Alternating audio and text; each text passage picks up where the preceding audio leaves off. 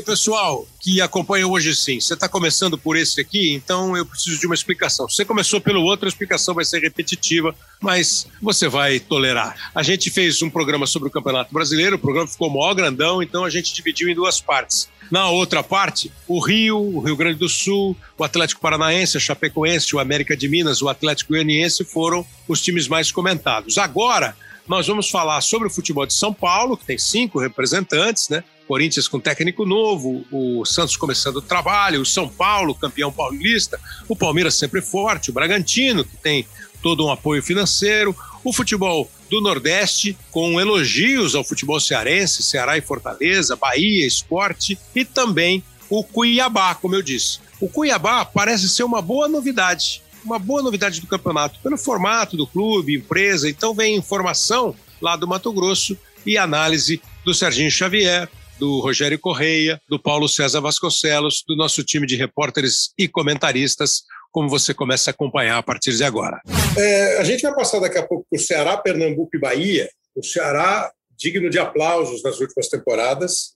Pernambuco, o esporte batalhou e conseguiu ficar. E a Bahia, que não faz tempo que não tem, teve um Bavi aí há alguns anos, agora está com o Bahia. Mas eu queria, porque o Cuiabá é, é, é para mim assim uma curiosidade interessante do campeonato. Eu, a última vez que eu lembro assim do Mato Grosso legal foi o Operário, lembra? que não era, eu nem lembro se já tinha Mato Grosso do e Mato Grosso do Sul. Eu lembro do Operário de Campo Grande em, 60, em 76 e eu lembro não tinha. Não tinha, né, Serginho? Era Mato Grosso só, né? Não, é, não, é, Mato eu Grosso só. eu, é, eu, eu, eu não quis bancar a questão geográfica para não errar sozinho mas agora você me ajudou a acertar em grupo. Porque eu lembro assim, pô, o Manga, 75, 76 no Internacional, bicampeão. Aí o Manga vai para o Operário e aparece o Operário de Campo Grande. É, não tinha, como o Serginho disse, Mato Grosso do Sul. Era Mato Grosso e Mato Grosso. Não tinha, era um estado só. Quem brilhava lá, semifinal. Quem brilhava lá era o Bife, lembra o atacante, o Bife? Pô, então, aquele campeonato, aquele campeonato que teve o Londrina com grande destaque. 77. Né? 77, é, eu falei 76, né? 75, 76 o Inter campeão e bi com o Manga, e 77 é, que o, o, o, a final foi São Paulo e Atlético, não é isso? O São Paulo e o Atlético foram finalistas, o São Paulo foi campeão nos pênaltis, e o Operário e o Londrina chegaram ali, foram brigar com os dois, assim, é, é, era, era lindo de ver, e o Manga pegando. Então, o Tubarão. tempo, né? O Tubarão, né? Era o Tubarão e o, e o Operário. Eu Você sabe por que, que o, por que, que o, o, o, o, o Kleber, só a curiosidade, né? O, o, o, mascote né, do, do, Londrina é o tubarão hoje, né? E você fica pensando, mas pô, mas não tem tubarão em Londrina, né? É por causa do filme do Spielberg, que é um filme de 77 e foi o grande fenômeno de bilheteria de 77. E aí o Londrina foi o grande fenômeno do, do, do Campeonato Brasileiro com o Operário, né? E aí por isso ficou o Tubarão. Faz a música do Tubarão agora, quando faz a música quando o Tubarão estava aparecendo. Pom, pom, pom, pom, pom, pom, pom, Quem era o técnico? Carlos Castilho, grande Carlos Castilho. É, que depois foi campeão no Santos em 84, goleiro. Verdade, quatro Copas do Mundo. É. Então vamos ouvir com a Bruna é, Ficaguina. A Bruna vai trazer para gente exatamente essa. Porque é um time que é uma empresa, né? É um time que tem muito de Bragantino aí na parada. Fala aí, Bruna, obrigado, hein? Fala galera, prazer estar participando do Hoje Sim, oi Kleber, satisfação estar aqui com vocês para falar um pouco do Cuiabá, né? Time jovem, só 19 anos, pela primeira vez vai disputar a Série A. Um acesso conquistado depois de fazer uma boa campanha na Série B, construída com bom futebol dentro de campo. Trabalho feito pelo técnico Marcelo Chamusca e em seguida pelo técnico Alan Al. E o Cuiabá acabou perdendo muitas peças desse elenco que ajudou a conquistar o acesso, passou por uma reformulação. No total, 17 jogadores deixaram o clube, porém uma base base permaneceu, né? Como o próprio zagueiro Anderson Conceição, capitão do time, os volantes Rafael Gava e o Auremir o próprio artilheiro Elton, né? Nesse primeiro momento do estadual de 2021, o Cuiabá procurou ir montando o time já para essa disputa da Série A. No total, contratou 13 jogadores, um dos principais atletas foi o goleiro Walter ex-Corinthians, que chegou por empréstimo.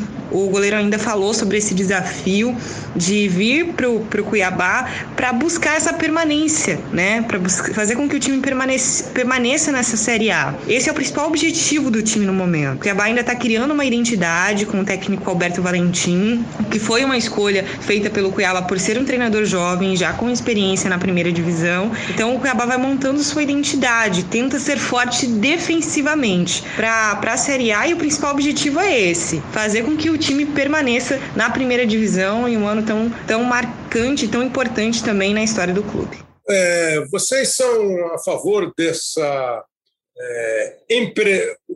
desse projeto de clube empresa está liberado forte? Eu tenho a impressão que é uma uma boa tábua de salvação para o futebol brasileiro, Paulo César. Eu sou inteiramente a favor. Eu acho que o modelo de gestão da maioria dos clubes em atividade no futebol brasileiro está completamente falido, é anacrônico. É, o que você tem são clubes onde a presidência fica refém de conselho deliberativo. Conselho deliberativo sofre do fígado, ganhou tá bom, perdeu tá ruim. Não é assim que você gere um clube, você tem que gerir um clube de futebol. É, acho que está, já passou da época da gente reformar esse modelo de administração, ele está esgotado, ele não apresenta mais, é, ele, não, ele não te dá nenhuma sensação de que é, pode ser útil à vida dos clubes. Mas assim, entendo também que é muito difícil mudar isso na medida em que os conselhos deles, os conselheiros, a figura que todos nós, jornalistas esportivos com razoável tempo no exercício da profissão, sempre mencionamos, ah, porque os conselheiros, ah, porque tem um conselheiro que não gostou. Isso, é, para mim, é algo inadmissível nos dias atuais. Eu acho que Conselheiro era bom no tempo do, te, do telex, do telefone na parede. Nos tempos atuais, onde a comunicação se dá de outra forma, onde é, nós estamos aqui, é, São Paulo, Belo Horizonte, Rio de Janeiro, conversando, e há pouco teve Porto Alegre, Conselho Deliberativo é tão anacrônico quanto calça pesca siri. fez-se fez um momento de silêncio e reflexão da, da calça é, pesca siri. E eu fui, eu não tive, eu não tive, eu não resisti. Aqui é conselheiro é Acácio, frango. Conselheiro é, é, pula brejo. Conselheiro Acácio, uma das personagens da obra O Primo Basílio de Essa de Queiroz, uma figura fictícia que tornou-se célebre como representação de convencionalidade e mediocridade dos políticos, burocratas, os portugueses no final do século XIX qualquer coisa eles iam no conselheiro Acácio. Conselheiro Acácio, dá uma dica aí. Conselheiro, o Paulo César quer acabar com o Conselho Deliberativo. Não, mas ele tem razão, né? É, passa a ser uma coisa que o trabalho é, é, vira um jogo político muito do grande. É, você tem esperança que isso mude, Serginho? É, eu acho que for, forçosamente é, vai ter que mudar, né? Porque é isso, né? Daqui a pouco a, é, a gente, a gente já está vendo o que acontece na Série B desse ano, né? Cruzeiro, Botafogo e Vasco. E não, e não estão lá por causa de suas histórias, estão lá por causa de suas é, gestões. Né? Então, a, a, acho, acho que isso aí acaba ensinando. Eu não sou exatamente um entusiasta do clube empresa, né? É, é porque eu adoraria o mundo perfeito. O mundo perfeito é grandes clubes com grandes torcidas com boa gestão. Esse é o mundo perfeito, mas é o mundo maravilhoso da utopia, né?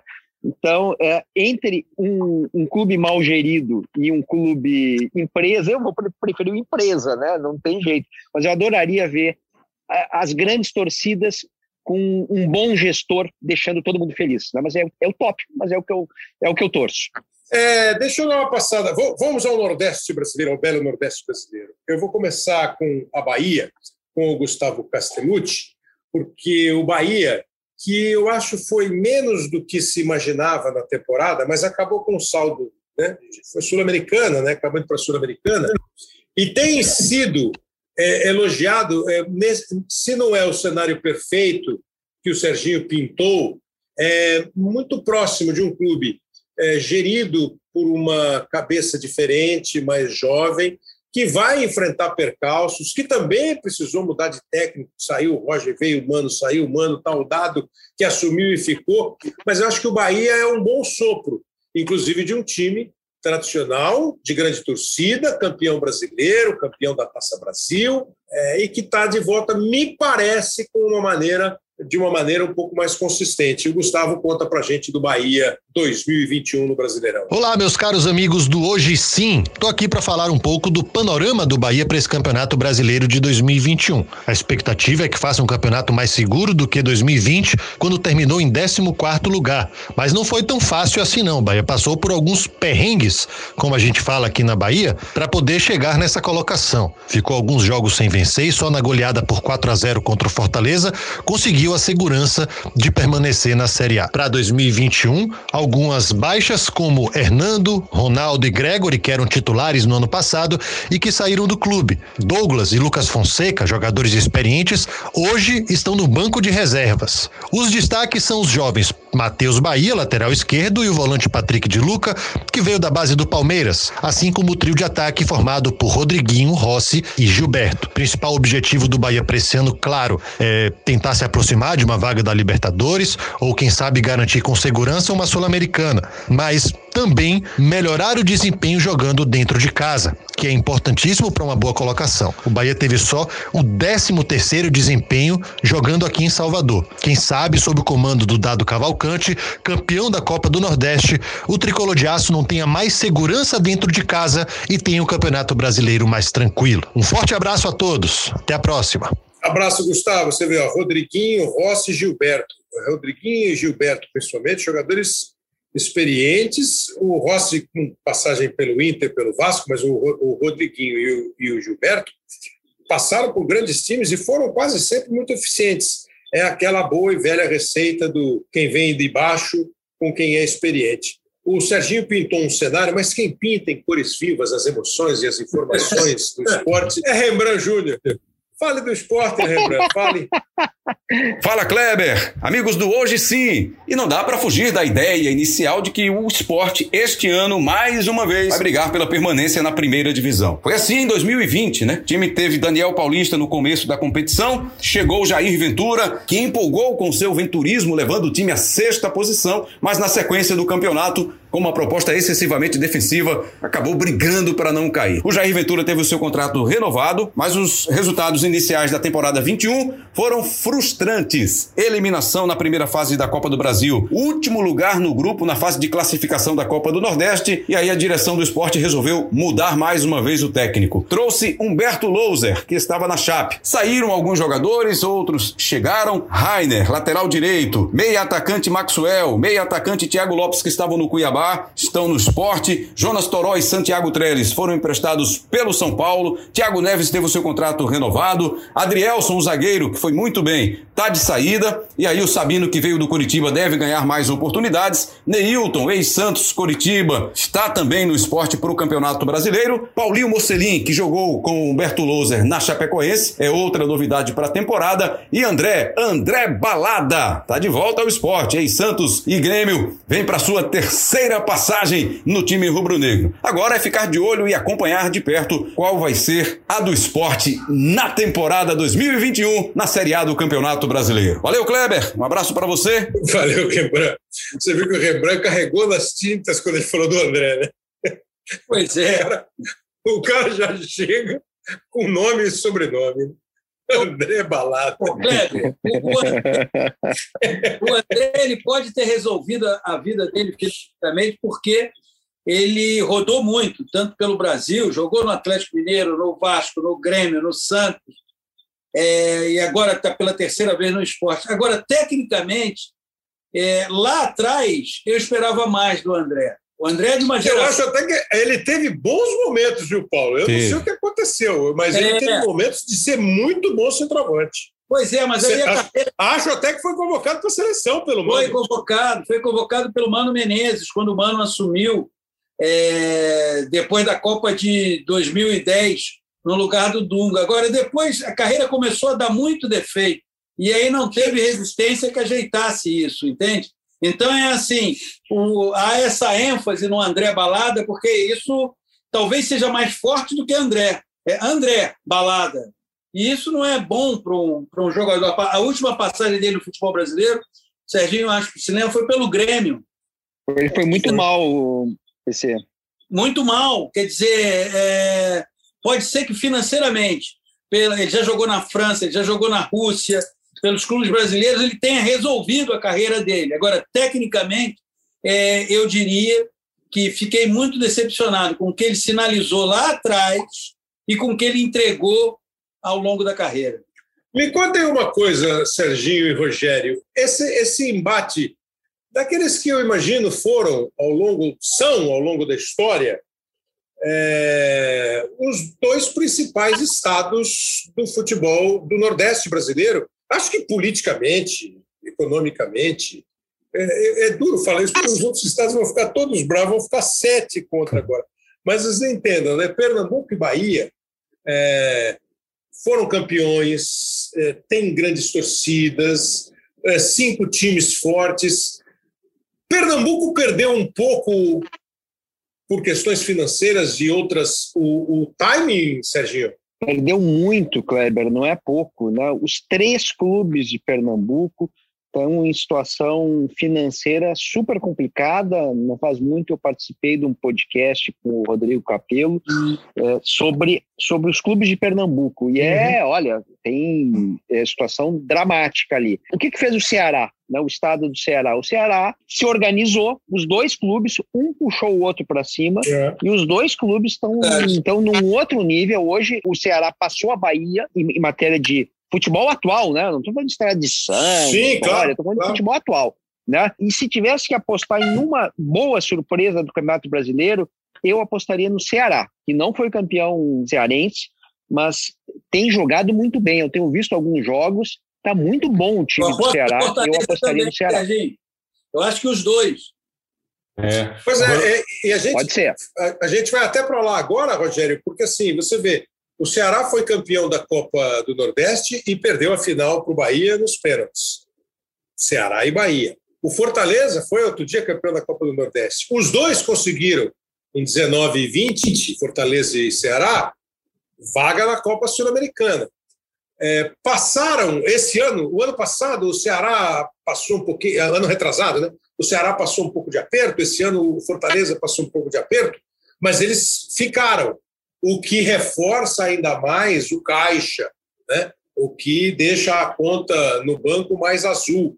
Então, assim, para você falar, eu queria que a, que a Beatriz trouxesse para a gente, para fechar esse, esse, esse giro pelo Brasil, faltou o Ceará. E a gente deixou exatamente por último o Ceará por essa participação, porque eu tenho certeza que é um trabalho para ser observado e, de repente, inspirar outros clubes. Beatriz Carvalho fala com a gente, ela que é do GE, lá de Fortaleza. Olá, Kleber Machado e amigos do Hoje Sim, prazer imenso estar aqui. E o estado do Ceará tem mais uma vez dois representantes na Série A, o Ceará e o Fortaleza, o vovô que vai para o quarto ano seguido na competição e fez uma ótima campanha na temporada passada, acabou conquistando vaga para a Sul-Americana em 2021. O time também bateu na trave na Copa do Nordeste, foi vice da competição e nessa temporada segue sob o comando do Guto Ferreira, que quer novamente levar levar o Ceará a sonhar mais alto na Série A do Brasileirão e quem sabe conseguir de novo essa vaga numa competição internacional. O Vina, que foi o melhor jogador do Ceará na temporada passada, ainda não vem brilhando tanto quanto em 2020, mas tem crédito, tem bola para isso, a gente sabe, e deve ser o principal nome do Ceará para a temporada, para a Série A. Já o Fortaleza quer superar e até esquecer aquela campanha ruim da última temporada, quando encerrou a Série A lá em 16º, aquele finzinho finalzinho de Série A foi bem complicado para o Leão, brigou até quase a última rodada para escapar do rebaixamento. E esse início de temporada também não foi dos melhores para o Fortaleza, que estava buscando ainda identidade, trocou muitas peças e a recuperação veio com o Juan Pablo Voivoda, que é o novo técnico do Fortaleza. Conseguiu dar a volta por cima, digamos assim, conseguiu o título invicto no Cearense, comemorou aí o tricampeonato. E esse novo técnico do Fortaleza, ele tem um estilo que agrada muito a torcida também, né? Ele fala muito da intensidade, é, do futebol bonito e também dos resultados, claro, que, que vão sendo conquistados. E o presidente, o próprio presidente do Fortaleza, destacou que a missão do Fortaleza na Série A é brigar por uma vaga numa competição internacional. Um destaque do Leão é o Felipe Alves, sempre muito seguro ali no gol e também tem um bom passe que acaba sendo uma característica muito valorizada. É isso, pessoal. Valeu, um grande abraço. Obrigado, Beatriz. É, o, se o Rogério não tem uma estátua lá em Fortaleza, é, um busto já quase merece, né? Porque, e, e, a comparação de quem vem depois com o Rogério, ela acaba sendo inevitável. O Rogério ajudou o Fortaleza a voltar com força para o cenário é, brasileiro. E o Guto se reencontrou no Ceará. Eu acho que eles têm muito de bom para tirar desses trabalhos. É, fica essa agora para ver o Juan Pablo. É, acho que é difícil dar chabu, né, no futebol cearense. Eu também acho, também acho. Agora, é aquela história que a gente estava conversando, Cleber. Estrutura, condições de trabalho, e aí, consequentemente, você pode. Tem jogador que hoje, se aparece uma proposta para jogar no Ceará e no Fortaleza, ele. É. Porque tá, é, o clube está estruturado, vai oferecer boas condições. O Ceará está indo para mais uma temporada na Série A, assim como o Fortaleza. Agora, é, o Fortaleza viveu sobressalto na última temporada, mas o Ceará não. E eu acho que é isso. É. Vai ser segunda temporada de pandemia. Quanto mais a estrutura for solidificada e bem realizada, oferecer condições, a resposta dentro do campo vai vir.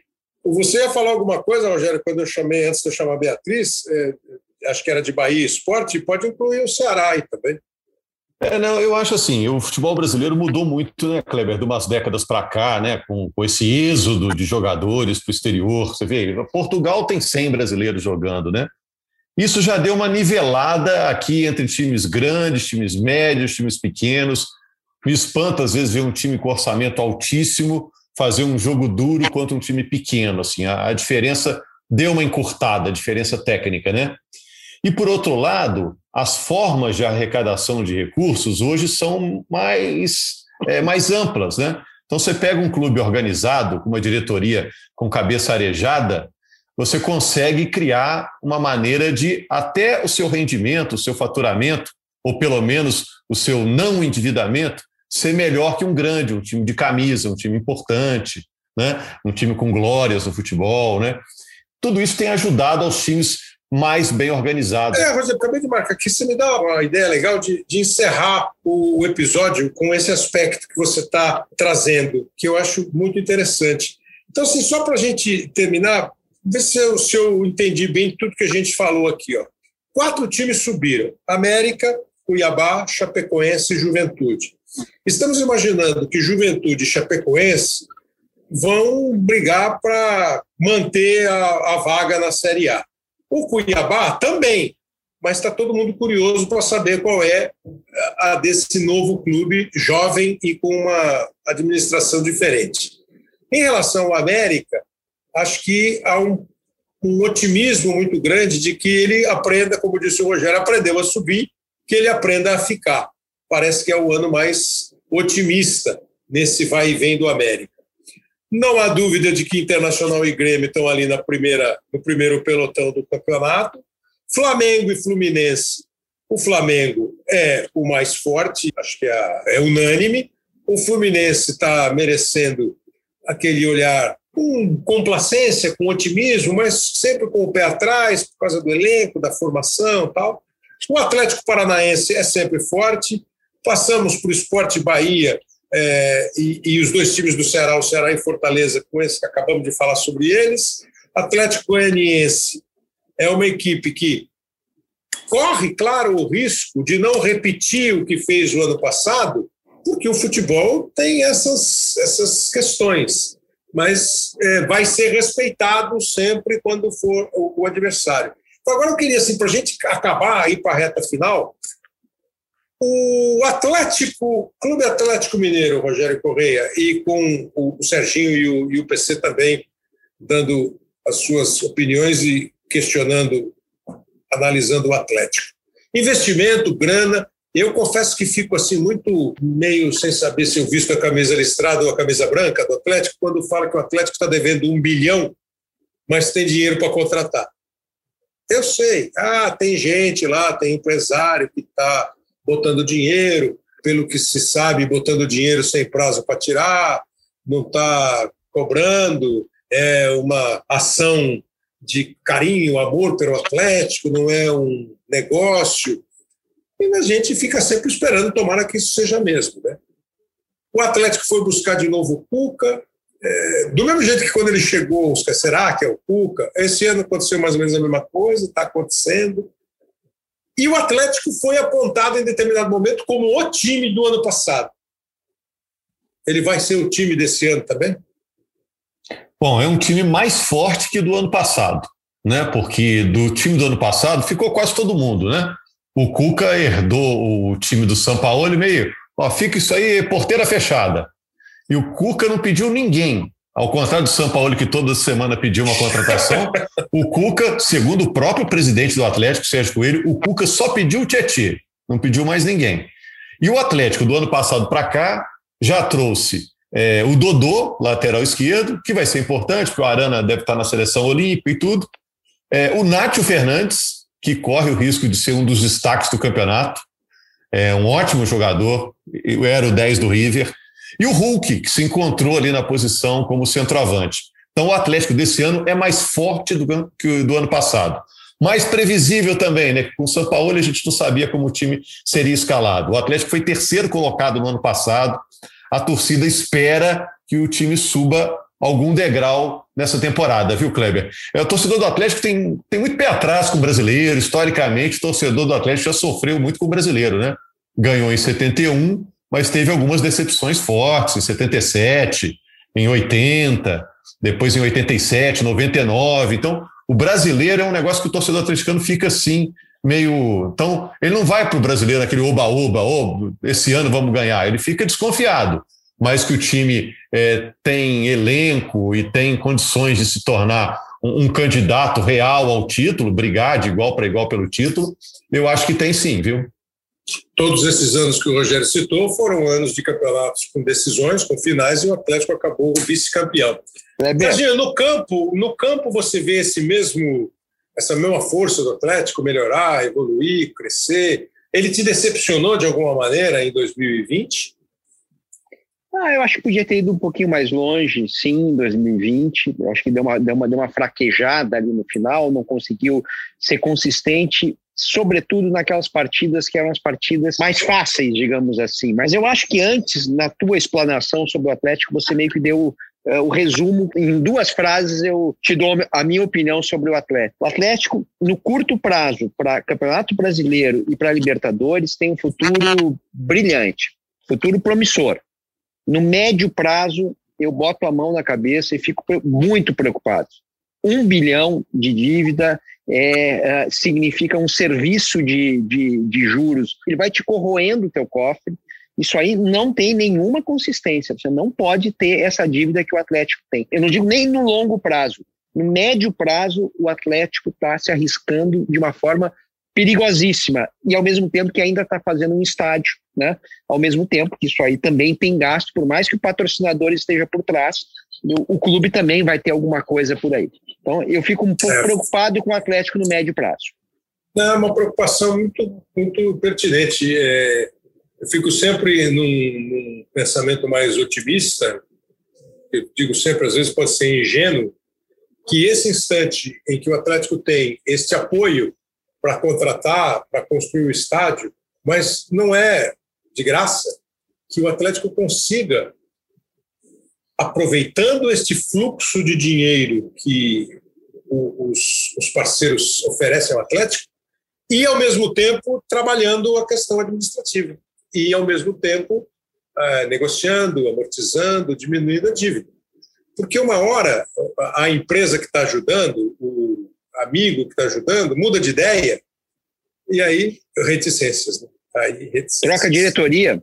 É, é, pois é, pois é, é pois é. Isso já aconteceu com o Palmeiras, com o Fluminense, essa história a gente já viu. Sem né? dúvida, sem dúvida. É, o, o, o, que os investidores do Atlético alegam é, é, que o time tem um patrimônio, né? que sustente essa dívida, né? Agora, é patrimônio também você não tem uma liquidez, assim, você não pode ter o dinheiro ali num curtíssimo prazo, né? O Atlético tem metade do shopping, vai ter o estádio, né? Não, o elenco, o elenco é caro, mas você só realiza aquele dinheiro quando você vende, né? É, essa é a minha, essa, essa, por isso que eu digo, a minha esperança é essa, que nesse momento em que tem o patrimônio, que tem a perspectiva de ganhar, que o orçamento é bom, daqui a pouco o shopping que está dando 5 vai dar 10, tudo isso seja utilizado para que a equipe, o clube, aproveite o momento no campo e não descuide do fora do campo. Esse é o fundamental. Agora, me parece, Kleber, que a sustentação do projeto passa por conquistar algum título. Ou o brasileiro Exato, vai ser. claro. Pode ser. Senão, senão todo o projeto vai ruir. Esse projeto de time, outro projeto, a outra questão financeira, ela é preocupante, ela é para tirar o sono, mas de certa forma está ligada diretamente ao resultado que a equipe pode obter dentro do campo. Bom, agora para terminar mesmo, vou fazer esse girinho aqui em São Paulo. São Paulo, Santos, Corinthians, Palmeiras, Bragantino. O Serginho é que falou que tem tem um Red Bull na pista aí, você acha que, que ele pode. Você acha, você acha que ele pode vir com o motor mais potente ainda do que no ano passado? Pois é, você sabe que no ano passado é, eu fiquei um pouquinho decepcionado. Eu achei que o Bragantino, o, o motor turbo, ia rugir mais, né? E o Bragantino não, não fez isso, nem, nem, nem no Brasileiro, nem no Campeonato Paulista. Ficou ali de novo, não chegou. Eu acho que está tá faltando jogador decisivo. Né? O Bragantino tem um super projeto interessante de jogadores jovens para venda depois. O time é ótimo, está tudo certo. Mas assim, quando chega na hora de ganhar para um clube que tem uma torcida pequena, né, é, eu acho que está faltando alguma coisa. Então, é, o Bragantino eu não sei se. Eu acho que ele vai andar numa, numa zona intermediária. Eu falei mais brincando a história do Red Bull, tá? Porque eu não acredito é. muito no Bragantino, nem caindo, nem subindo. Acho que vai é. ficar ali pela zona intermediária. É, eu, eu acho que ele está num período mesmo de trafegar pelo intermediário. É. Tá... E, é, outro dia nós estamos fazendo nós estamos fazendo um bem amigos e o Alessandro o Alexandre Losetti falou assim Pô, parece que é mais negócio para o Bragantino a Copa Sul-Americana do que a Libertadores. Ele estava brigando pela Libertadores. Falei, como assim? Assim, é um tamanho de campeonato internacional mais interessante para o Bragantino abraçar nessa experiência internacional, nesse novo tempo. Eu achei bem razoável. Então, acho que ele está na fase mesmo do intermediário. Ainda não tem é, a, a supercontratação, não perde jogador, investe numa idade interessante. Eu acho... Cobrança relativa à ambição. É, eu acho que vai entrar na categoria, como já é o Atlético Paranaense, tanto o Bragantino é, quanto é. o América Mineiro, o time chato de enfrentar. Você olha na tabela, nossa, esse jogo é, vai, ser, é. vai ser difícil de encarar. Vai, vai dar um difícil. trabalho. Alguma contestação ou alguma ponderação sobre São Paulo e Palmeiras serem hoje os times de São Paulo com mais possibilidades de conquistas, ou que entram no Campeonato Brasileiro com mais possibilidades de conquista, é, indiscutivelmente, e se não Nenhuma. há contestação, qual é o caminho que eles vão traçar? O que pode atrapalhar e o que pode pavimentar? Botar, aí, Paulinho, mais asfalto novo nesse caminho aí. Eu acho que, por incrível que, que pareça, o Palmeiras vai, a partir de agosto, ter um baita de um reforço, que é o Dudu. E aí nós vamos ter, há uma expectativa de saber como o Abel Ferreira vai é, explorar essa chegada, porque a chegada do Dudu ela impacta na maneira como ele gosta de jogar. Ele é um técnico que gosta de jogar com três zagueiros, e aí ele vai querer o Dudu como titular. O ideal seria, penso eu, ele tirar um dos zagueiros. O São Paulo, eu, eu vejo trilhando um caminho cada vez mais forte exatamente por essa relação de confiança que os jogadores têm com o Hernan Crespo. Foi uma relação muito estabeleceu-se de uma forma muito rápida. Ah. É isso sempre acontece no futebol brasileiro. É, eu diria que o Flamengo com o Jorge Jesus estabeleceu essa relação, embora sejam estilos de atuação diferentes, maneiras de jogar futebol diferentes. E no São Paulo isso aconteceu de forma muito rápida e intensa. E com um detalhe, veio uma conquista, né? O campeonato estadual mais disputado do país, mas independentemente disso, uma conquista. Então, eu acho que são equipes que vão ficar ali o tempo inteiro mordendo os calcanhares do Flamengo, o Palmeiras num estádio um pouco mais à frente, pelo tempo de trabalho do Abel Ferreira, e o São Paulo por causa dessa resposta e da confiança que esses jogadores estão ganhando. O olhar de Sérgio Xavier acrescenta o quê, Serginho? Não, eu acho que o, o, o Paulinho resumiu bem e acho que o peso que esse título Paulista. Ah, é um paulistinha. Olha, é um paulistinha que tira um, sabe, um, um, uh, um caminhão de areia das costas é. do, dos jogadores do São Paulo, da, da diretoria do São Paulo. E, e, acho que foi um título ainda mais relevante, porque foi um título em cima do Palmeiras, que era o time até então, né, hegemônico no, no, no, estado de São Paulo. Então acho que faz muita diferença esse título ter sido em cima do Palmeiras para o resto da temporada do São Paulo. O Corinthians fala, uh, Rogério.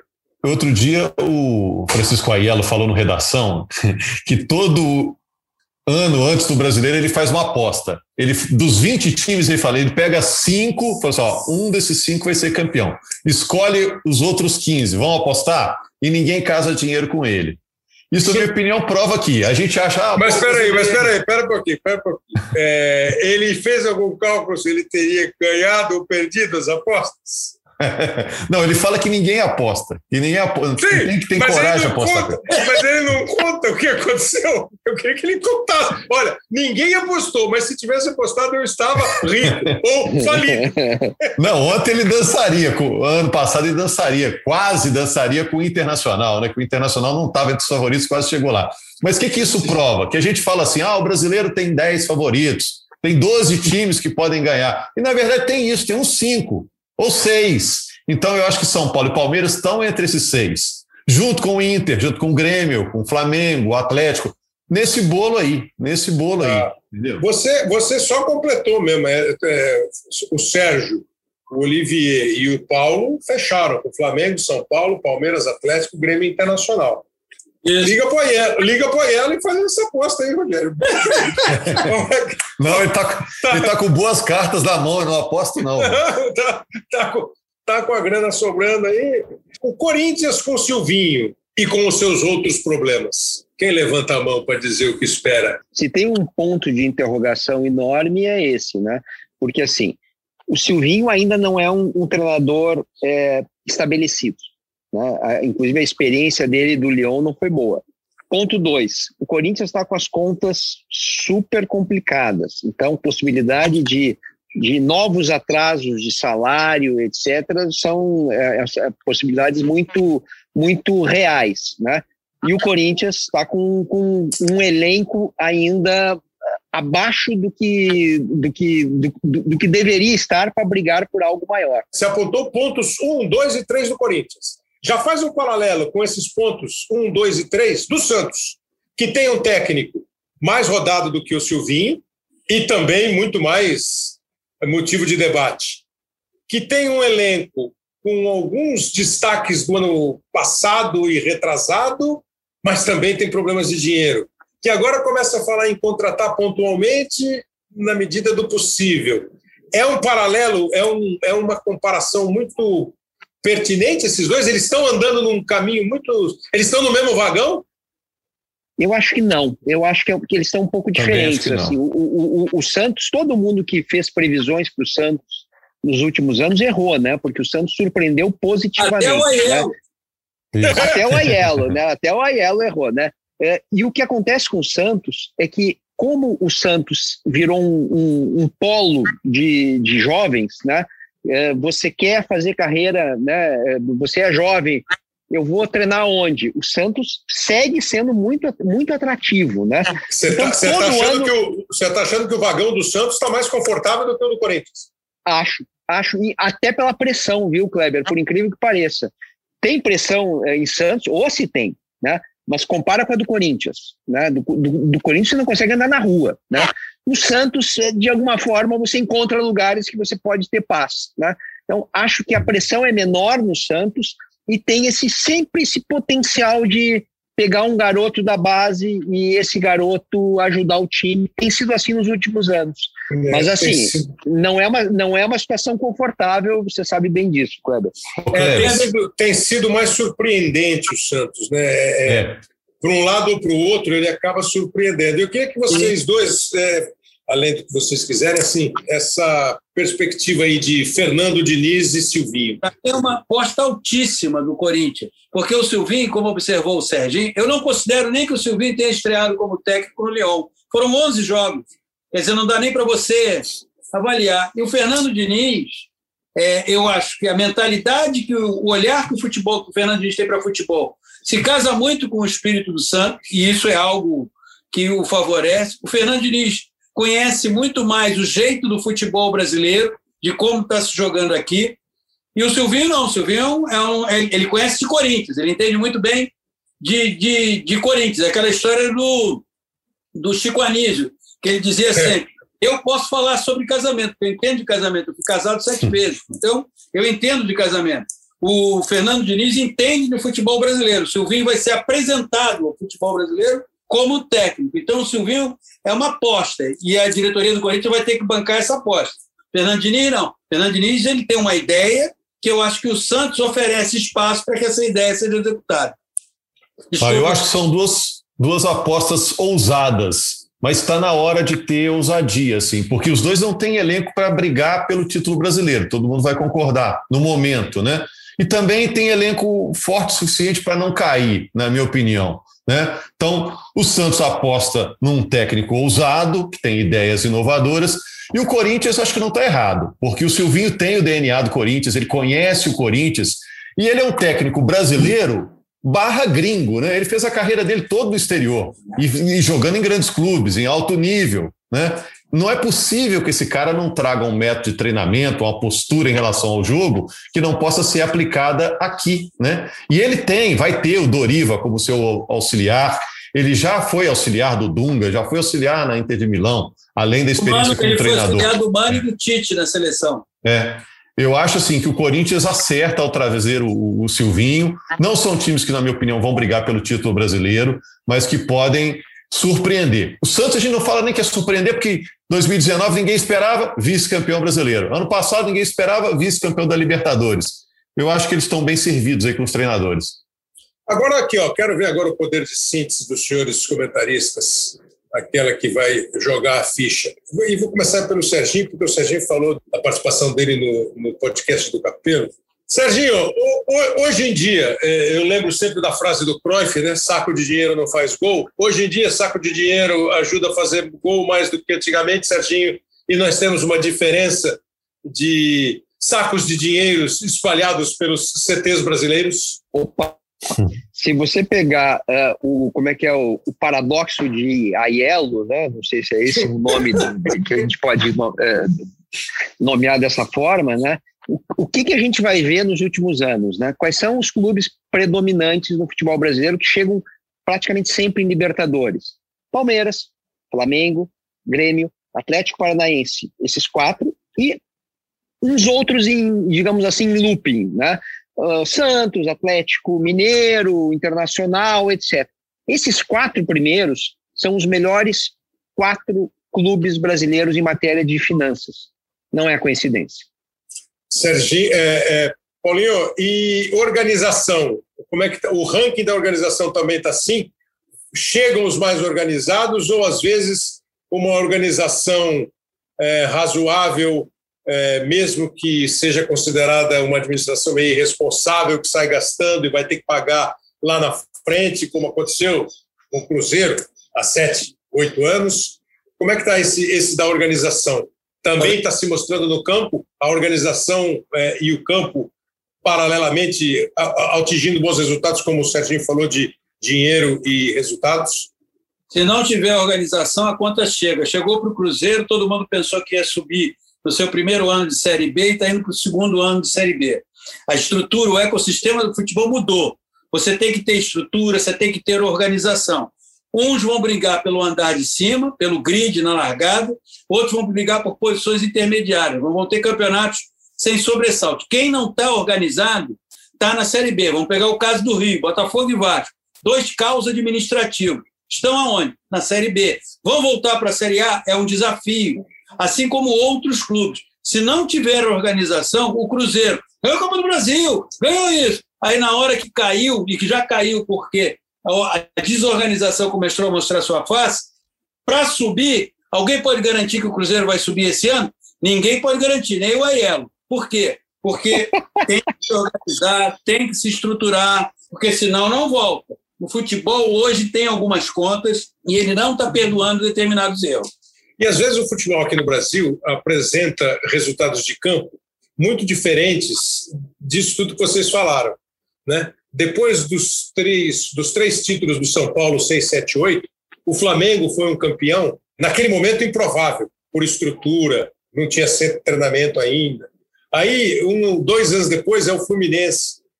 E, e entendam, eu não estou falando de tamanho de clube, eu estou falando de situação do momento, do momento, Sim. daquele momento, daquele momento. E o Rogério, que foi o inspirador deste toque final aqui, você falou que dentro do campo você vê poucos. É, ou, ou, se eu entendi bem, Rogério, você vê alguns grupos. Esse grupo aqui são dos que jogam bem, esse aqui são os que jogam mais ou menos, esses daqui são os que jogam para se salvar. É, há um desequilíbrio dentro do campo também muito latente. Eu acho que não, não, tão grande, viu, Kleber? Agora, me espanta, tá, cara. Tá mais, equil, tá mais equilibrado tá. do que o fora de campo. Exato. É. Na, na, hora da bola, é tá mais achatado do que, do, do que no campo. Eu fico. Mas você tem, você tem grana, você tem grana, mas não consegue. E acho que o Flamengo e o Palmeiras talvez sejam uma exceção. Você tem grana e não consegue botar essa grana uh, no seu no campo. É, por, você vê que os times pequenos aprenderam a se defender, né, Kleber? Aprenderam ali no manual, na revista, no curso online, aonde eles aprenderam, os pequenos sabem se defender, põe, põe cinco, quatro, um centroavante lá na frente, fica difícil para o grande entrar. Agora, em relação ao poderio ofensivo, me espanta, cara, me espanta muito um clube grande. Ele tem todas as condições, muitas vezes, para não cair.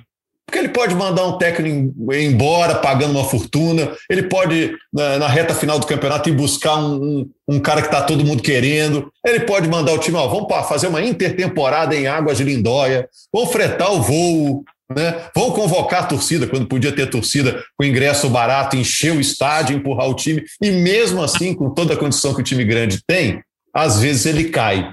Por quê? Por isso, porque falta organização, porque o salário atrasa, porque tem a, a diretoria não se entende, porque o conselheiro não dá respaldo para o presidente, porque o presidente não dá respaldo para o treinador. Então, a organização hoje também virou algo fundamental. O clube inteiro, diretoria, comissão técnica, jogadores comprarem uma ideia, hoje faz muita diferença. Acho que o América, por exemplo, é o retrato disso, né? O América é um time que foi ao máximo da sua possibilidade. Chega uma hora que não dá, ó, daqui para cima não deu. Não deu para ganhar o Palmeiras e ir para a final da Copa do Brasil. Mas o clube tirou o máximo que ele podia por, por ser organizado. Homens, homens de imprensa que são, uh, vocês têm, segundo o editor, quatro linhas para este tópico final. Quero saber a importância, se é que ela ainda tem, porque eu tenho muita dúvida se ainda tem, do peso da camisa, Rogério Poder. Acho que a camisa pesa, que a camisa é importante. Vocês falaram do Cruzeiro na Série B. Eu sou a favor do Cruzeiro, todo jogo usar a camisa azul. O cara entra lá do outro lado, olha, ah, é o Cruzeiro, né? Então não tem nada que usar a camisa 3, a camisa 2, tem que usar a camisa azul. Eu acho que a camisa pesa, mas hoje em dia não é mais só isso. Eu acho que a organização está valendo mais do que a camisa o antigo Copidense vai cortar as duas linhas. É Paulo César Vasconcelos. o peso da camisa, a camisa pesada está perdendo mais do que perdia, Paulo César, por razões óbvias. Está perdendo mais do que perdia, porque a nova geração de pés de obra que entra em campo, ela olha muito para o presente. E o presente de vários clubes com grandes histórias é, não justifica essas grandes histórias e não impacta nas novas gerações. Então, assim, tem um peso? Tem mas para as novas gerações de pé de obra em campo não tem tanto assim, não. Veja bem, ele não falou, Serginho, de torcedor, ele falou de quem joga. Porque se nós falamos que temos 10, 12 candidatos ao título, é porque nós temos essa história de campeonatos estaduais, de grandes conquistas, de títulos, e isso vai engrandecendo uma camisa na formação do nosso futebol. Quando ele se nacionalizou, todos os times trouxeram os títulos, as conquistas, o peso, a torcida dos seus respectivos estados. E você vê isso na Europa, né? O ano passado o Paris Saint-Germain rico foi final, esse ano o City rico é final. Aí do outro lado tem um Chelsea rico. O ano passado teve um Bayern de Munique famoso. E esse peso de camisa, Sérgio Xavier?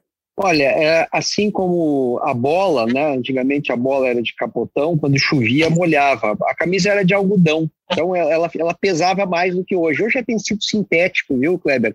Então ela pesa menos do que já pesou. Claro, você olha a cor, é importante, etc., mas o jogador que está vestindo a camisa está com salário em dia ou não? Eu acho que hoje a gente tem outros fatores.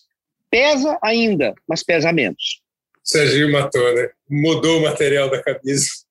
O material é mais leve. Sérgio Xavier, Rogério Correia, Paulo César Vasconcelos, vocês deram como só ia acontecer show de bola. É, como agradeço também ao Diogo Olivier, que participou ao vivo, e todo o nosso pessoal, Rembrandt e companhia, que participaram do, do podcast apresentando o brasileiro. Foi uma grande apresentação. Obrigado, Serginho. Valeu, um prazer. Só acho que faltou uma taça de vinho, assim, né? Tá meio friozinho, mas tudo bem, na, na próxima você paga. Valeu. Quando voltarmos ao presencial. Valeu, Rogério. Valeu, valeu, show de bola. Obrigado a você. Saúde para todos. Chorei, sorri, vivi. O importante é que emoções dessas fases eu senti.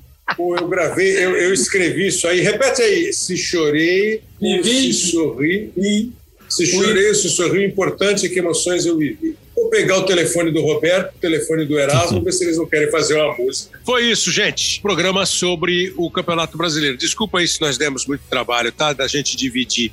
Mas acho que conseguimos fazer um painel sobre o campeonato no nosso estilo, sem dizer quem vai ser campeão, quem vai brilhar, quem não vai brilhar. Não é essa a ideia. É mais ou menos apresentar o panorama de cada time, o objetivo de cada time, os destaques de cada time e tentar conversar sobre o Campeonato Brasileiro como aquele papo final ali sobre o peso da camisa, a camisa ainda vez foi bem, acho que o Serginho, né? A camisa é de outro material, o peso já não é o mesmo. Foi isso. Agora o campeonato começa, você curte e continua acompanhando aqui o nosso podcast aqui no ge. Globo, na plataforma de podcasts, em todas as plataformas que você está acostumado a acompanhar. E sabe da novidade, né? Agora tem o aplicativo da Globoplay que tem também lá podcast. Você baixa o aplicativo da Globoplay e vai achar podcast, inclusive o Hoje Sim. O Rafael Barros e o André Amaral são os coordenadores. O Pedro Suaide está fazendo parte agora da equipe da produção, que tem o Léo Bianchi como produtor e editor. E na semana que vem, sempre tem mais. Obrigado, um abraço, tudo de bom.